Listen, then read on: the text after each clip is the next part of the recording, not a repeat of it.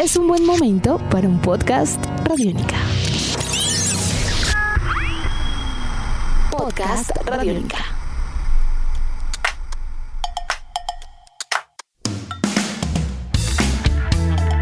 Bienvenidos a esta nueva edición de Podcast Rock and Roll Radio, producto de Radiónica, desarrollado por el señor Andrés Durán, arroba Andrés Durán Rock, y quien les habla Héctor Mora, arroba Mora Rock and Roll, bajo la producción de Juan Jaramillo, Jairo Rocha y la captura sonora del Gato Murcia. Foo Fighters es una agrupación de rock alternativo norteamericana nacida en 1994 como continuidad para la carrera musical del hasta entonces baterista de la agrupación de Grunge Nirvana tras el suicidio del líder de esa agrupación, el cantante y guitarrista Kurt Cobain. A lo largo de su carrera, la banda ha obtenido 12 premios Grammy, incluidas cuatro veces como mejor álbum de rock, y en ese mismo número de oportunidades se han consagrado con los Brit Awards. A nivel de ventas es tal vez una de las más exitosas marcas de su generación y les ha permitido ser considerados estrellas mundiales del rock and roll. Recientemente presentaron su nuevo álbum de nombre Medicine at Midnight, una producción en estudio que estaba prevista para publicarse en el año 2020 y que tuvo que posponerse hasta el 2021. Así que hoy en podcast Rock and Roll Radio, Medicine at Midnight, el nuevo disco de Foo Fighters, qué tan bueno, qué tan malo, eso y mucho más para los próximos minutos. Andrés, muy buenas tardes. Un placer estar con usted el día de hoy. Y bueno, nuevo trabajo de los Foo Fighters. Ataca Dave Grohl y compañía. Qué bueno eh, estar de nuevo con usted, Héctor, y agradeciendo a todas las personas que hacen posible este Rock and Roll Radio Podcast. Es verdad, eh, es un disco que eh, se estuvo ensamblando aproximadamente, Héctor, desde octubre del 2019 hasta febrero del 2020. La medicina a la medianoche, que viene siendo el décimo álbum para los Foo Fighters, que como eh, bien lo hemos dicho en diferentes ocasiones, Héctor, eh, con esto del COVID-19, iniciando entre febrero y marzo del 2020, pues muchas agrupaciones tuvieron la opción de esperar, de lanzarlo durante, o lo que hicieron los Foo Fighters, que fue retener esto hasta enero del 2021. Es eh, claro que el disco tendría que estar saliendo aproximadamente el, eh, el mes de febrero en marzo del, del 2020, así que estamos hablando de un delay eh, bastante largo y pues eh, jugándosela toda por toda, ¿no, Héctor? Porque era totalmente indeterminable cuándo era que esto iba a finalizar. Usted sabe que una agrupación como los Foo Fighters, sí, ellos sí son comerciales, ellos sí son signo pesos, así que no es eh, de decir, bueno, esperemos o saquémoslo, no saquémoslo, sino son decisiones bastante importantes para un disco como este que, repito, décimo álbum nada más y nada menos para los Foo Fighters, actor. Andrés, creo que un disco potente, sin lugar a dudas. Los Foo no habían bajado la guardia en lo absoluto. Eh, creo que estaban preparando también la, la, gira respectiva con una dimensión muy clara de lo que era su sonido, de lo que podría representar a nivel de mercadeo de propuesta, de sencillos cada uno de los temas. Es un álbum muy bien balanceado. De hecho, si lo, lo analizamos eh, con calma, es un trabajo que trae toda la potencia de los Foo Fighters en tan solo nueve canciones que duran 36 minutos y en donde encontramos matices, yo creo que interesantes al, al, apreciar una especie de evolución, digamos. Yo siento en algunos temas una exploración en donde sale un poquito de la zona eh, familiar para los fanáticos y donde ellos ya están acostumbrados a tocar con ese rock que tiene grandes matices de eh, alternativo, de post-grunge, de incluso a veces hard rock con unas guitarras un poquito más punqueras y demás. Entonces creo que es una producción que eh, no demerita en lo absoluto el trabajo de la banda y después de lo que había sido su trabajo anterior ya en el 2017, si usted recuerda lo que fue una promoción importante también, la que se dio alrededor del Concrete and Gold, este álbum incluso supera un poco esas expectativas. Han sido cuatro años, tres en realidad en lo que era la mente del grupo, uno por pandemia, pero en esos tres años está claro que no quisieron bajar la guardia. Tiene usted razón, Héctor. Después de la realización del noveno álbum Concrete and Gold en 2017 y de una extensa gira que estuvo presente aquí en nuestro país, pues los Fighters anunciaron que querían descansar. Así que en octubre del 2018, Dave Grohl anunció y el resto de la banda que necesitaban un descanso. Pues sí habían ideas para lo que sería un próximo álbum, pero pues el descanso era lo más importante para ellos. Luego, el baterista Taylor Hopkins, aproximadamente eh, mediados del año, reportó que Dave Grohl eh, ya había comenzado a trabajar material él solo en su casa. Así que el resto de los uh, integrantes de los Foo Fighters pues eh, simplemente se pusieron de acuerdo para contribuir de nuevo con lo que sería una nueva eh, grabación del grupo, un nuevo álbum del grupo. Así que la banda pues muy amigablemente porque pues eh, digamos se adelantó el descanso por decir algo, pues decidieron comenzar a grabar el álbum en octubre del 2019 finalmente.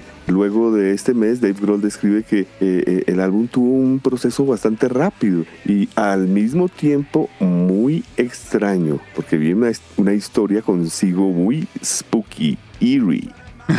hay misterio, hay, hay algo tenebroso también por ahí un poco. Señor, resulta Héctor que este álbum fue grabado en una de esas casas viejas en Los Ángeles. Yo creo que con eso que ya digo usted ya sabe lo que viene. Una de estas casas viejas por allá de 1940 en Encino pues no sé la razón por la cual lo hicieron, ¿no? Solo sé que fue un hecho, no, no, no sé si la casa, eh, digamos, eh, era eh, el dueño de la casa, era amigo de Dave Grohl o alguna persona que trabajaba en el sello RCA.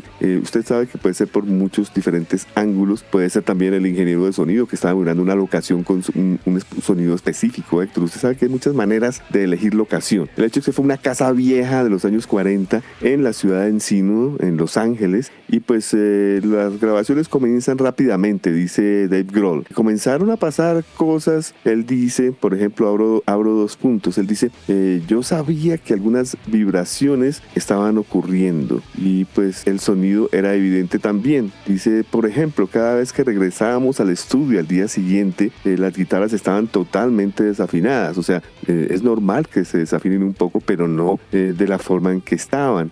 también cuando llegaba a, la, consola de sonido, al, al mixboard, muchos de ellos eh, estaban las cremalleras en cero cuando pues los habíamos dejado en, un número determinado. Eh, cuando se abrían los programas de Pro Tools en plenas sesiones, no encontraban algunas eh, de ellas. Se extraviaban las sesiones en el Pro Tools. También dice que aparecían tracks en el Pro Tools que ellos no habían eh, adaptado, no, no, no, no, habían activado. Así que pues eran cosas eh, raras. Eh, micrófonos abiertos que grababan ruidos extraños, micrófonos donde nadie tocaba ningún instrumento, solo ruidos bastante extraños y cosas, cosas por el estilo. Así que Grohl dijo que es algo inexplicable, dice Grohl. él dice que, que quería grabar muchas cosas de lo que ocurrieron en video. Usted sabe que ellos hacen normalmente esto para hacer el, el making of del disco, ¿cierto? Y que comenzó también a capturar cosas inexplicables en el video. Eh, fue allí donde se puso en contacto con el dueño de la casa y llegaron a un acuerdo de que por favor que no fuera a exponer este inconveniente porque estaba para la venta la casa. Estaba intentando venderla, entonces el propietario dijo que de pronto al, al al mostrar los, acontecimientos, eh, pues iba a, tener problemas para venderlo. Eh, una cosa totalmente contraria, Héctor, a lo que ocurrió en las sesiones del Concrete and Gold, que pues frecuentemente eh, se grababan durante toda la noche, usted sabe, tomando fiestas, hasta que el sol aparecía. dice Grohl que en las sesiones de este disco acababan tempranito y para la casa.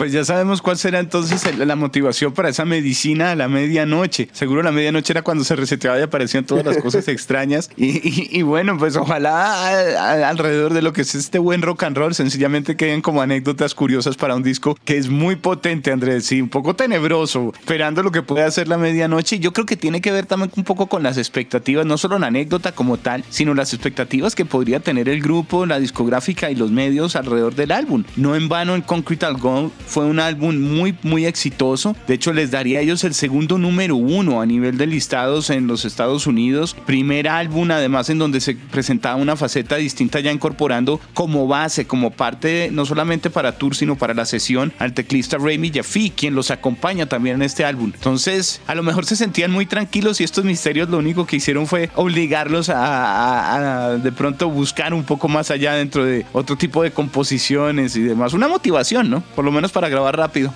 Así es, eso era, mejor dicho, ni, que porque fuera con taxímetro, porque no tuvieran bajo presupuesto, ¿no? Con todos los millones que hay detrás de los Foo Fighters. Héctor, este disco, según Dave Grohl, le dice que él quería rendir una especie de tributo a David Bowie y su álbum Let's Dance. Mm. Eh, o sea, eh, no pues exactamente música disco, eh, pero sí algo bailable, algo mm, divertido y pues al lado del rock and roll, ¿no? O sea, muy, muy rock y al otro, y, y pegado el dance, también podemos decir que es uno de los discos que últimamente ha sido más orientado hacia el pop.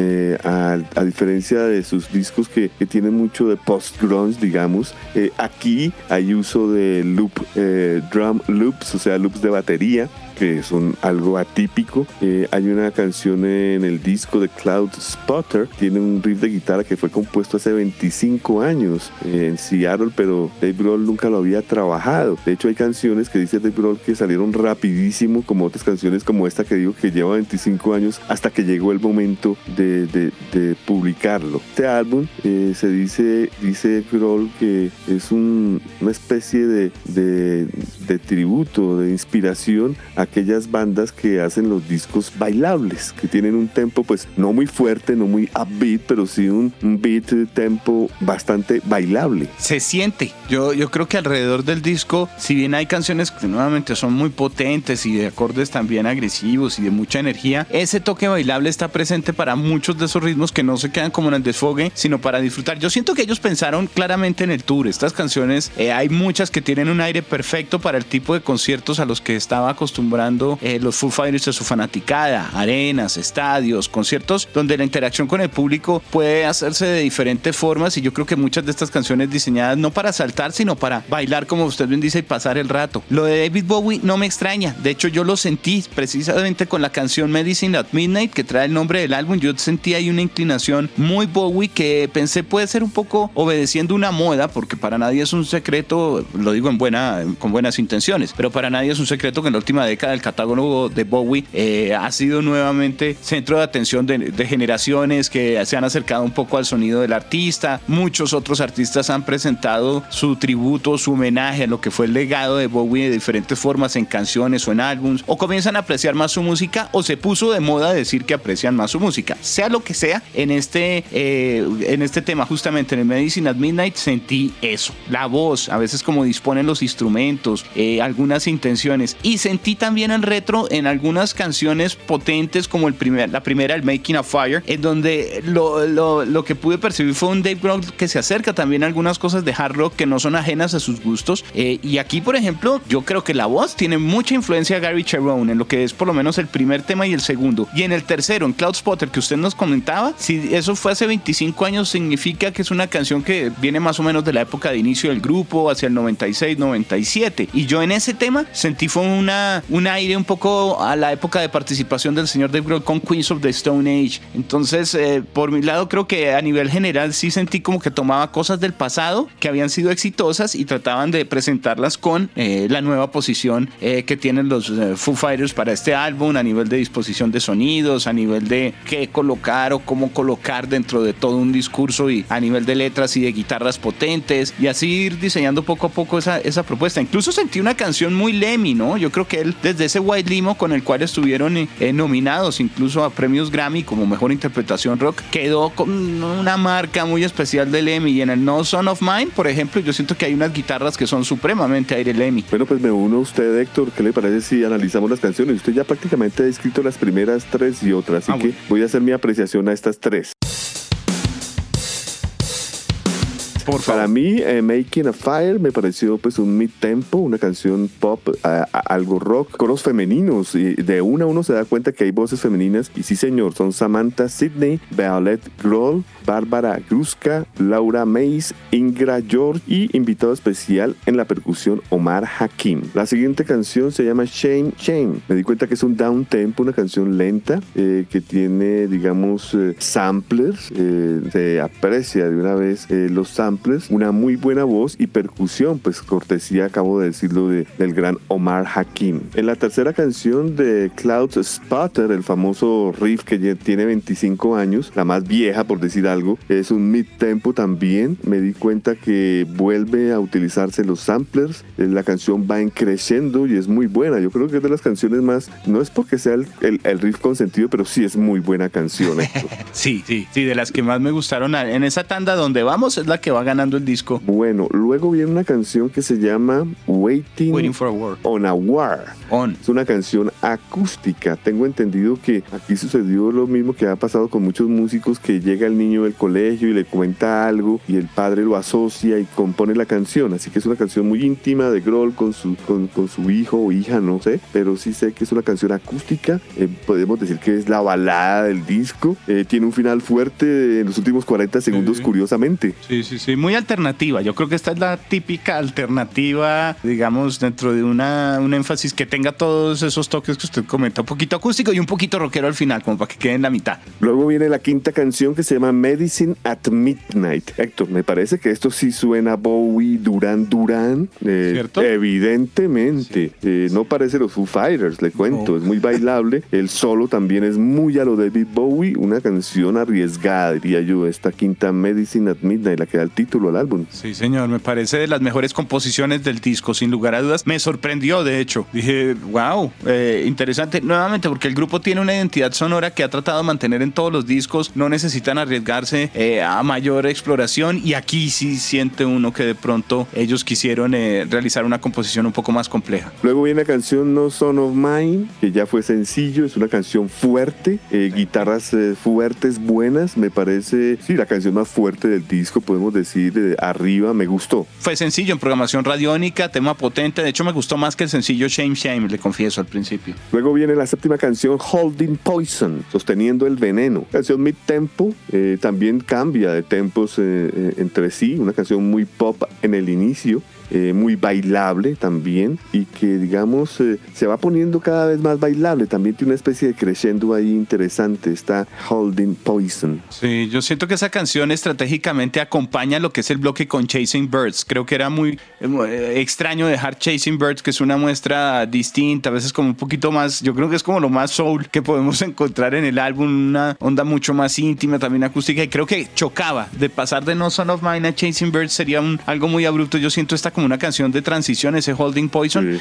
pero de transición justa hacia Chasing Bird. Yo creo que está ubicada en esa posición es para que brille la siguiente canción. Sí, señor, estoy de acuerdo. Es catalizador Chasing Bird, especie de, intermeso baladístico, me da un tempo, mi tempo, para dar paso a la última canción que es Love Dies Young.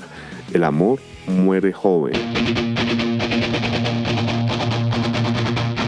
Es una canción que también me rememora mucho a ABBA, Héctor, a ese pop rock bailable, eh, digamos, eh, eh, tiene diferentes paisajes. Es una canción buena para finalizar el disco, es un buen cierre. es como un power rock bailable. Sí, exacto, tal cual, sí señor. Algo interesante del disco es que a nivel de riffs de guitarra es muy nutrido. Creo que en eso se preocuparon también para mantener una identidad clara alrededor de lo que ha sido el trabajo de los Foo. Hay muchos cambios de ritmo, como ustedes decían, varias canciones de tempo, eh, los riffs son, se enriquecen, en eso. Creo que también, no solamente es el señor Dave Grohl, porque nuevamente este es grupo, grupo, y ahí el toque de Pat Smear, insistiré, a nivel rítmico es fundamental para dar como esa, esa textura, esa cama de guitarras que a veces no requiere tantas para ser tan presente y que de un legado completamente punk desde cuando él tocaba en The Germs ha sido el aporte indiscutible no solo cuando estuvo en Nirvana, sino también a las, a las etapas en las que ha estado con los Foo Fighters, porque hubo un momento en el que él también se retiró del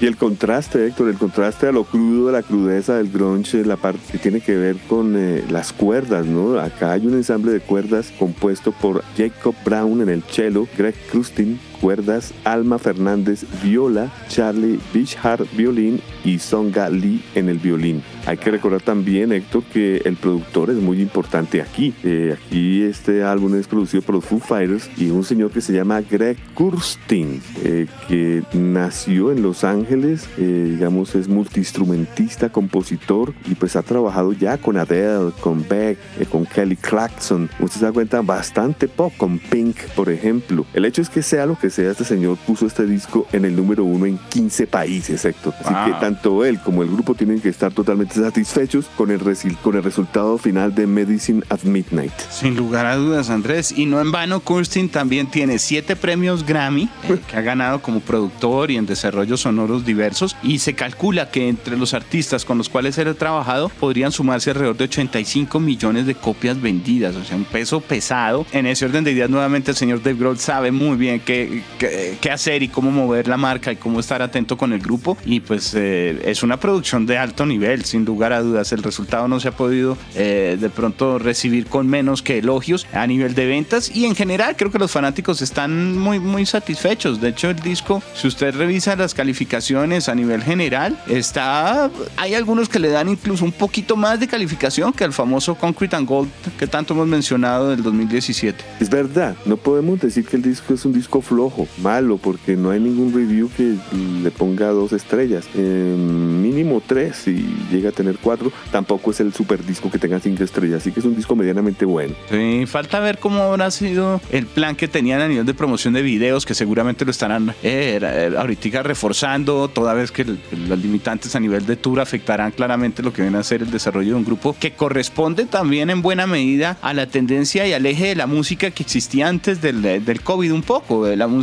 estaba girando alrededor prácticamente de lo que era el tour y las presentaciones al vivo, así como al principio lo era solamente en el hacer los vinilos eh, y demás. Y ahora con este cambio de eje hacia el streaming, en donde también hay otro tipo de atenciones, vamos a ver qué preparan a nivel de artillería para lograr destacarse los FU al eh, tener la limitante de no poder promocionar el disco en los potentes escenarios en donde estaban acostumbrados. Héctor, y si era uno de los discos más esperados en el 2020, pues imagínese, un año más, o sea que todavía más esperado. Eh, no hay novedades en la alineación, no Héctor Dave Grohl en lo que es voces, guitarras, Nate Mendel en el bajo, Pat Smear guitarra, Taylor Hopkins en la batería, Chris Skishert en la segunda guitarra y Rami Jaffe en los teclados y piano. Quien ya entonces viene a formar parte para su segundo disco completo, ya como, como un elemento importante participando dentro de las grabaciones del disco. Un eh, trabajo potente. Yo me siento contento, Andrés. Creo que es un buen álbum para que los oyentes disfruten. Estas son algunas opiniones y percepciones, pero el disco en realidad pasa rápido, son menos de 40 minutos que se hacen disfrutar de manera fácil y, creo que está muy bien balanceado también. Es, es muy simple y digamos invita a ser escuchado de seguido fácilmente.